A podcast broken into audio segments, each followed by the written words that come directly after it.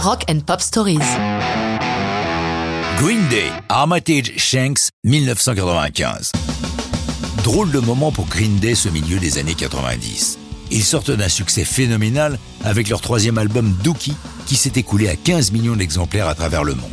Disque de diamant aux États-Unis, un Grammy Award du meilleur album alternatif et 9 nominations au MTV Video Music Awards, il y a de quoi tourner des têtes pour moins que ça.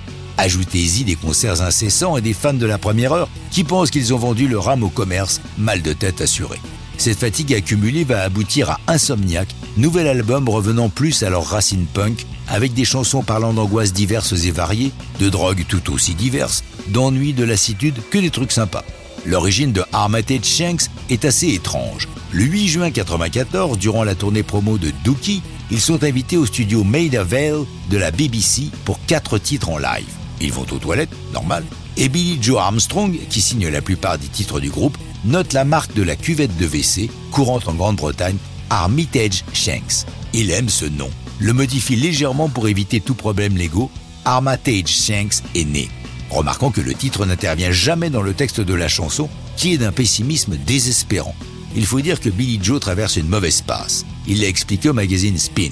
Je pensais souvent au suicide, comme il est facile de se supprimer alors qu'il est si difficile de vivre. J'étais en rupture avec ma chérie de l'époque, Amanda, une punk pure et dure qui m'en voulait d'avoir signé avec une major compagnie. Elle est partie pour l'Équateur, arguant qu'elle ne voulait plus vivre dans ce monde de McDo et de toutes ces merdes. Moi, j'étais très mal. Cette Amanda a dû le marquer puisque deux ans plus tard, dans une autre chanson, Good Riddance Time Out of Your Life, c'est encore d'elle qu'il s'agit. L'album Insomnia, qui est publié le 10 octobre 1995, favorablement accueilli par la critique et s'écoule à 5 millions d'exemplaires. Amadeus Shanks ne paraît pas en single, mais est interprété le 8 septembre 1994 lors des MTV Music Awards.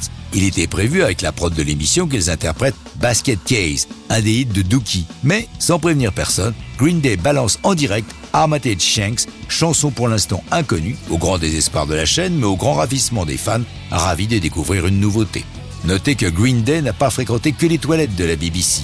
Ils sont revenus par quatre fois dans les mythiques studios pour y interpréter en tout 16 titres, qui sortent pour la première fois dans le commerce en décembre 2021. Mais ça, c'est une autre histoire de rock'n'roll.